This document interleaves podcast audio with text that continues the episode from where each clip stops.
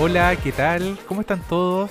Hoy día ya es viernes, qué rico. Se acerca un gran fin de semana para tener que disfrutar en familia, disfrutar con los amigos, disfrutar con las amigas, disfrutar solo también, ¿por qué no?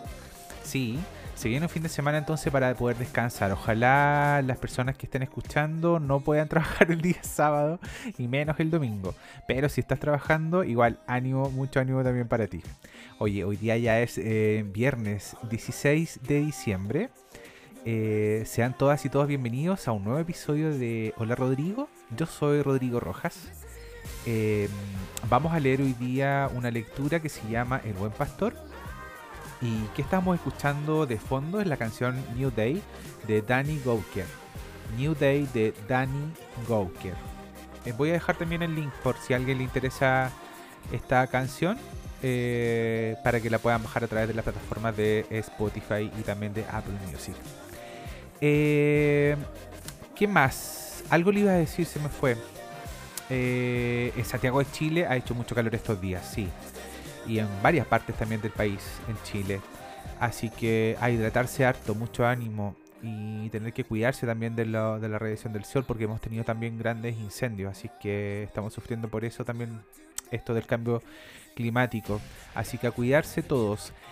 ¿Vamos a compartir entonces la lectura del día de hoy? Vamos entonces.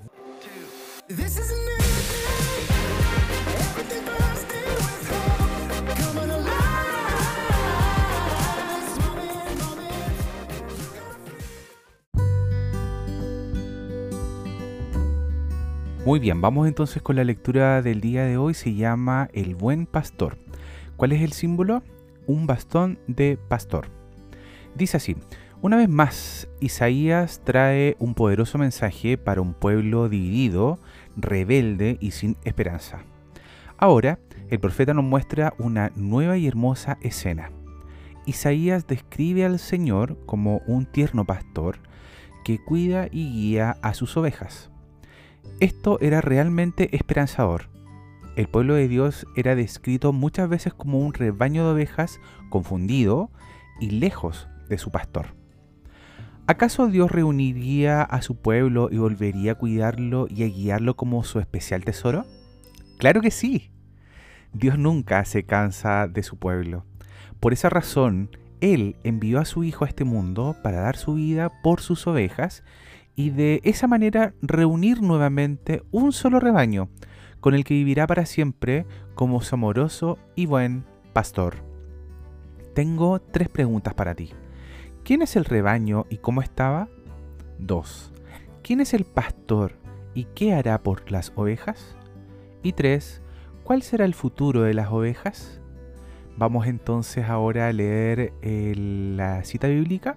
Tengo acá varias que, bueno, la primera está en Isaías capítulo 40, del verso 10 y el 11.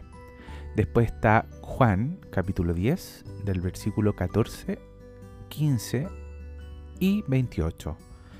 Y también hay otra que está en Salmo 23, 1 y 2. Bueno, y voy a leer entonces Salmo 23, el versículo 1 y 2. Y dice así, El Señor es mi pastor, tengo todo lo que necesito. En verdes prados me deja descansar. Me conduce junto a arroyos tranquilos. Ok, también encontré una información importante sobre lo que es un pastor. Un pastor en latín, pastoris, em, y este del griego poimen y del sánscrito literalmente guardián. Es la persona que se dedica a la cría, guía y cuidado del ganado al aire libre es especialmente referido al ganado ovino, aunque el término también se aplica a otras especies de rumiantes. ¿Cuál es la labor de este pastor? Habitualmente para el ejercicio de su trabajo, labor que se denomina pastoreo, el pastor se ayuda de perros pastores, adiestrados para conducir el ganado bajo la dirección de su amo. ¿Qué es lo que simboliza el pastor en la cultura occidental? Desde la antigüedad, el pastor ha sido considerado una figura de humildad y sencillez, pero también de protección y guía. De ahí que por un lado se llame pastoril al género de poesías de temas sencillos y populares como la naturaleza y el amor. Y por otro que en el cristianismo se llame pastores también a sus líderes.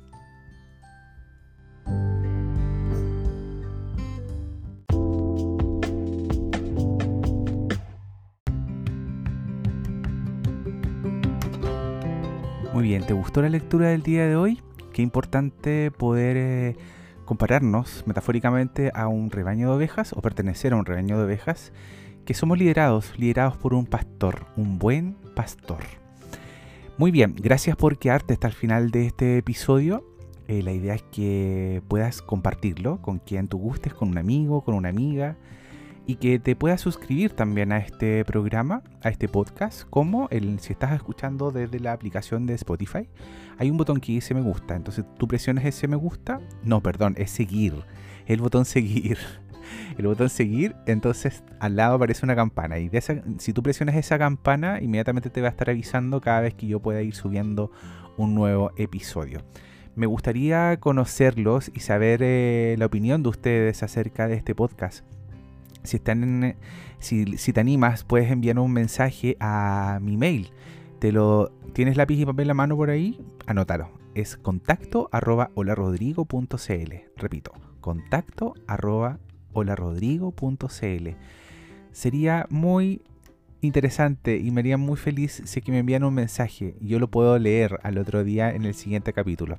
Si me estás escuchando desde acá de Chile, desde otros países, de habla hispana, feliz estoy recibiendo tu mensaje para tener que un poco conocerle a ustedes y también que se sientan retribuidos, que su voz también se puede escuchar de alguna manera, que es lo que han aprendido durante estos 25 devocionales de Adviento que estamos leyendo mm, del árbol de Isaí, que se llama, eh, y esto lo pueden descargar de- directamente desde el sitio de acceso directo a través de su página web accesodirecto.org. Nos estamos encontrando entonces mañana. Un abrazo gigante para todos. Chao, chao.